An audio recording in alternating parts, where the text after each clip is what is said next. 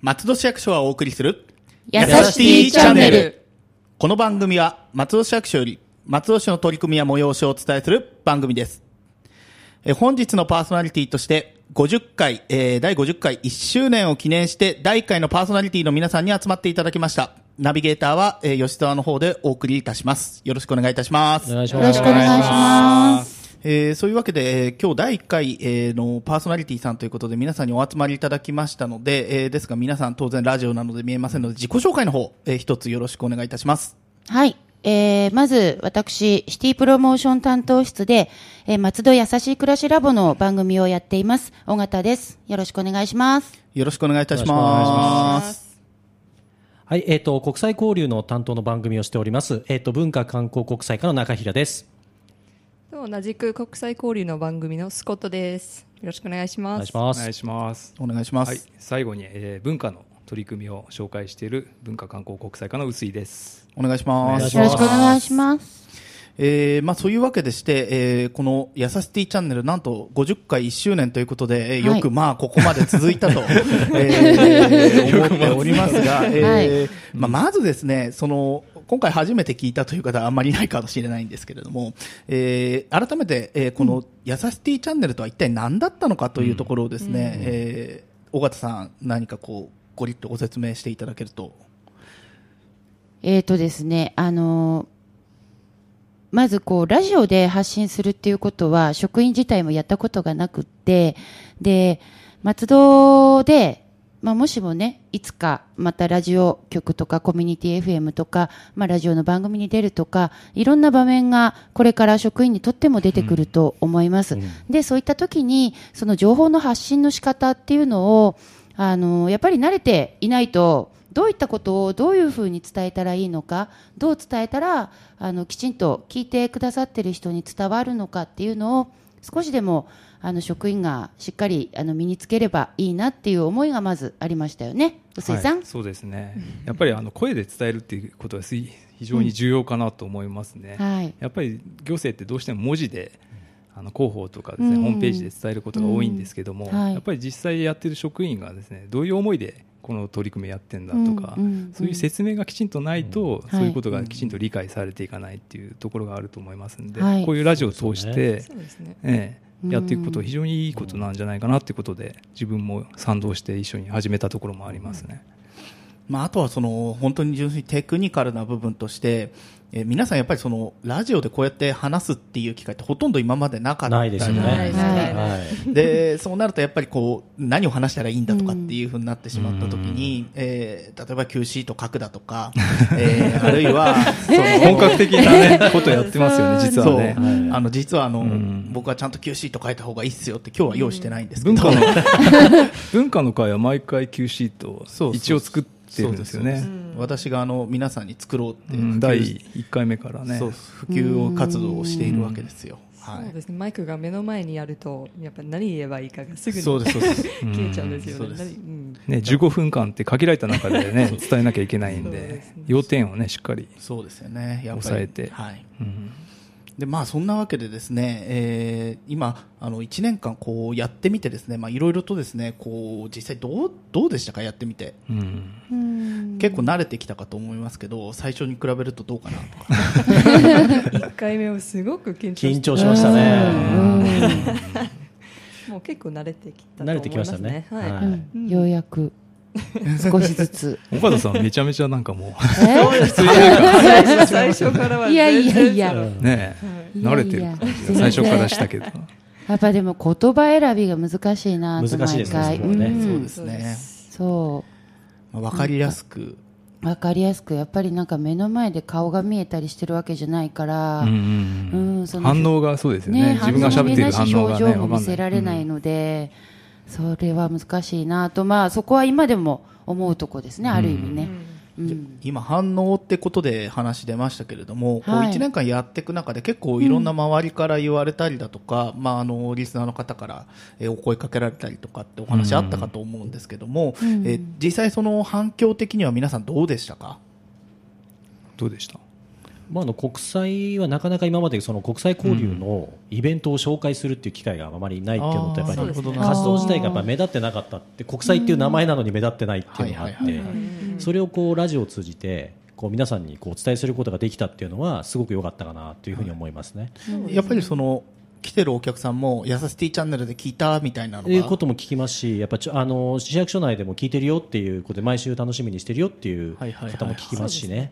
はい。それは嬉しい限りですね。結構役所の中が多い多いですね。気がしますね。すね。ああこんなことやってんだねとか、そうそういうことをそうですね。言われることが多いですね。まあ情報発信として結構うまくいってると思います。ん。そうですね。はい。第一弾としてはね、1年間そうですね。続いて、そうですね。うん。そうですね。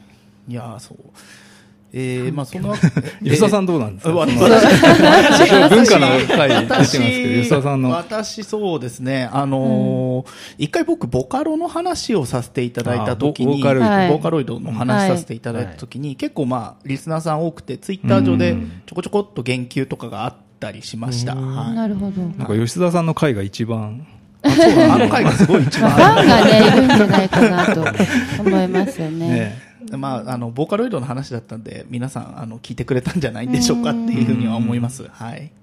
私はあれですね、あの、えっと、最近、シティプロモーション担当室に視察に来る他の市がはいはい、はい。いるんです。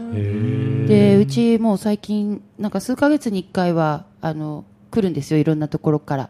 この間も愛知県からいらっしゃったりして。わざわざはい。愛知県から。わざわざわざわざ来るんです。視察にいらっしゃって、まあ、あのシティプロモーションについておはお話聞きたいってことで、で、そういう方々が口々に、あ、同じ声してるみたいなことを 聞いてきてるんです。すごいですね。ちょっとした有名人ですよね。同じ声の人だみたいな。あで、で、ああ、聞いてる人はお外にもいるんだなっていうのを 実感してますね。市の取り組みとして、やっぱり聞いて、あの、勉強、あの、他の方も勉強してくださってるというか、うんそういうところもあるんだなって。プロモーションになってるってわけですね。そうですね。それははい。すごい実感してます。いや、まあ、参考になる番組とならない番組があるような気も。いや、なる番組になりましょう、皆さん。でもきちんとやってる内容はさっきのボーカロイドだってコンテンツね授業の中でやってるそうですねね市内のはいクリエイターさんの取り組みでありますからね。そうですね。えまあそんなわけでですね、1年間、あまあこうやっていろいろやってきたわけですけれども、まあ皆さんこうハイライト的な、えーこう振り返って、えーすごい大きなものがいろいろあったかと思うんですね。1年間イベントやらなんやら。えーそういうのってですね、実際どうで、どうでしたか？そうですね。国際はですねちょうど去年のちょうどこの番組が始まった時、やっぱり一番のターニングポイントだった中日外交団ツアーっていうのがありまして、はい。はい。はい。はい。各大使館の方を松戸に呼んでですねツアーをやったんですけれども、まあ、その反響がこの1年経っていろんな国の方々の反響が多くてですねつい先日もちょうどあの韓国の、ね、議員さんが来たりとか、い。らっしゃいましたねはいはいはい結局きっかけは中日外交団ツアーだったので。あ、そうなんですか。そうなんですよ。だからちょうどこのラジオが始まった頃だなと思いながらさっきスコうんットさんの話をしてたんですけど、まあいろんな国と連絡取ってますね。まだはいはいはい。まあ大使館というか。はい。うん。すごいですね。ちょうどそれが皮切りだったかなっていう感じですね、はいはいはい国際はね。なるほど。でまあそれがあれですよね、えードミニカともつながってるし。っていう、すす。べてがこう原点、国際の活動のすべての原点がやっぱ中日外交団ツアーにあったかなっていうのがありますし、その間にちょうど45周年の、姉妹都市45周年のツアーもあって、はいはいオーストラリア、ホワイトホース市ですよね。姉妹都市ってどういうものとか、はい。あとはそもそもなんでオーストラリアなのっていうことを伝えることができたっていうのは、非常に重要だったかなというふうに思いますよね。そうです。はい。尾形さんどう,、はい。どうでしたか？そうですね。うちはあの市民と行政が一緒に情報を松戸市の魅力を発信する松戸やさしい暮らしラボということで、あのゲストはなるべくあのその市民のプロジェクトメンバーであったりとか、あとあのホームページの記事を書いてくださっている市民記者の方々に、えーご出演をいただいたんですけど、皆さんあのそこういうところでね、ラジオでの収録とか、マイクを目の前にして喋るとかが、皆さん初めての方が多いので、すごい緊張したとか、でも、すごいいい経験になったとかって言っていて、あの、単純にまあ職員だけではなくてね、他の番組もそうですけど、ゲストの方が来て、市民の方も一緒に、その、情報を発信しているっていうことが、あの一つできててよかったなと思っています。で、ラボとしてはあのそのラボの活動を様々、様々、えー番組の中でお伝えをしてきたんですけれども、あの、一回だけですね、あの、聖徳大学の方で、松戸市の職員がね、あの、授業を、あの、年に一回やらせていただいてるんですが、あの、その時にシティプロモーションの授業をやって、で、その、授業を、に参加していただいた学生の方が、その日に収録ということで、そのままここにお連れして、ありましたね。ご出演いただいたと。はい。で、まあ、彼女たちも、あの、すごく、その、あの、後で番組を皆さんで、授業の中で聞いたそうなんですね。でも恥ずかしかったけど、あの、すごくいい勉強になったし、いい経験になったってことで、あなんでしょう、なんか、どんどんいろんなそういう大学生とか、あの、いろんなところに、こう、広げていける、まあ、最初の初段階だったのかな、というふうに思っています。なるほど。えー、そういうわけで、じゃあ、臼井さん。そういうわけでどういうわけなんどういうわけどういうわけなあのあまりにこう交渉すぎてですね、あのボケようがない。いやでもきちんとね、そうですね。話していかないといけないわけですからね、そうですね。文化の方はあのーやっぱり説明が必要な取り組みがすごい多くて、はいはいはい。なんでコスプレやってんのとか、ん。なんで海外のアーティスト呼んでんのとか、ん。なんでコンテンツ産業とかクリエイターさんに支援するのとか、そういうところでこのラジオを通してですね、こういう目的、こういう効果を狙って我々の方は市の取り組みとしてやってんですよってことを、まあ、吉沢と、まあ、ちょっと若干ふざけてる部分があるかもしれないけど、あのーきちんと伝えようということでまあ、分かりやすく伝えようというところはやってますけど、まあやっぱりラジオって皆さん面白いから聞いていただけるのかなっていうのはすごい思いとしてはあって、そういうところがあるから、そういうふうに演出しているところもそうそうそう。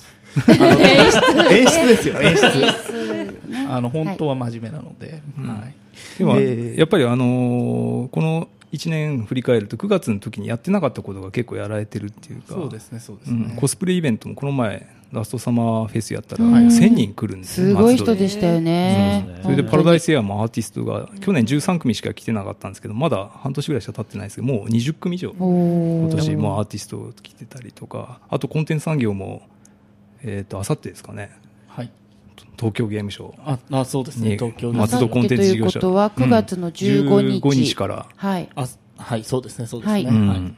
出展するっていうことで、こちらディッチさんっていううん松戸のうん会社が作ったゲームは出展されるっていう、なんかその時、まあできればいいなと思ってたことが結構実現できてるってことはすごいことなのかなと思いますね。やっぱりその石の上にも3年とかよく言いますけれどもその継続的にやっていくことによっていろいろ定着していくものがあるのかなってやっぱり国際もそうですし、えーそのえー文化もそうですし、えーまた当然、えー優しい暮らしラボもそうですし継続的に取り組んでいくことでその徐々に徐々に浸透していって、まあ、あの皆さんの周認知が得られていって、まあ、盛り上がりが出てくるのかなっていうのはやっぱ思います、ね、結構あの横の連携っていうのがこのラジオを通してできていったりとか、はいはいはい。今多分国際だけでやってたら多分国際だけの取り組みになっちゃうけど、はいはいはい。例えばエリンさんなんかパラダイスエアの取り組みだったり文化のこともやってるわけなんですね、はいはい。それでシティプロモーションとはね、いつも一緒にやってるような感じですよね。ね。なんかはい。文化をどう発信したらいいかとか、そういう横のつながりこれが役所全体に広がっていくとすごくいいっていうか大きな取り組みになるかなってこういうことをやってんだねってこと、あこの部分はじゃあ一緒にできるかなとか、そういう情報を得る場になっていくとはい。いいかなと思いますね、このラジオがね。はいまあ、あの非常にこうお皆さんですね、えー貴重なご意見をですね いただいてきたところなんですけれども、あの大変残念なんですが、えーそろそろお時間の方がですね迫ってきておりますので、えーここでもまだあれですよねえ？続くんであ続く続く、次回次回も続きますけれども、今回についてはちょっとお時間迫ってきてるんで、まずここでですね、えー今後ですね、まあ1年間終わって、えーまた1年、次、次の1年が続くわけですけれども、ここで、えー展望とか抱負とかですね、えーお伺いできればな。えここで言うんですか？ここで。次じゃないんですか？次じゃないえ、あ、次、あ、次だ、次に言えばいいのか。ごめんなさい、次に言います。いい？はい。はい、えーで、それで、えーじゃあまあそんな感じで。今日はなんで吉田さんが仕切ってああ、今日、今日、あのー 最初に聞けばよかったけど。そういえば、最後にね。そうですね。あのー急遽ですね、えー先ほどお前が司会をやれとですね、あのあ私、実はあの、初期から実はあの、お話しさせてはいただいているんですけども、実は第1回に僕出ておりませんでして、はいえーまあ、司会については第1回に出てないものがいいんじゃないかということでですね、ナビゲーターとしてね。そうです、はい。第4回、えーですね、私の第4回から出ております吉沢の方でですね、えーやらせていただきました。まあ、ですが、あの、このやさしティチャンネルについては、ごく初期始める前の段階からですね、いろいろお関わりの方はさせていただいてて、そうですよね。みんなでちょっと打ち合わせしながらやってましたよね。そうです、そうです。はいで、まあ、あの、やっぱりラジオ番組持つとなると、結構皆さん、こう、負担感が出てしまうのかなっていうところもあったりしたんですけれども、まあ、よえー月に1回、えーであればですね4つのお分担をすればですね4つで分担をすれば月に1回で大丈夫だからなんとかなりませんかねみたいな話とかも私確か最初させていただいて、結構吉田さんの提案でさっきの Q シートもそうですけどねあのーいいアドバイスいただいてるなと思いいただますいてますね。うん。はいはい。あの喋るよりもあのそういうのの方が得意なんですか？得意 はい。ラジオ番組持つのが夢だった、ラジオ番組いいいいっすよねやっぱりいい持っていいじゃないですか。だから今日は。念願じゃないんでもめちゃくちゃ緊張します。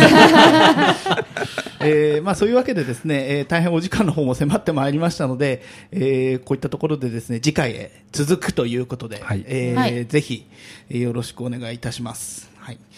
えーこの番組では皆様のご意見、ご要望、お便りをお待ちしております。メールアドレスは、やさしティアットマーク、fm 松戸 .com です。次回は、やさしティチャンネル1周年 &50 回記念の第2回目をお送りいたし、後編をお送りいたします。それではまた次回の配信をお楽しみによろしくお願いいたします。ラジオポアロ。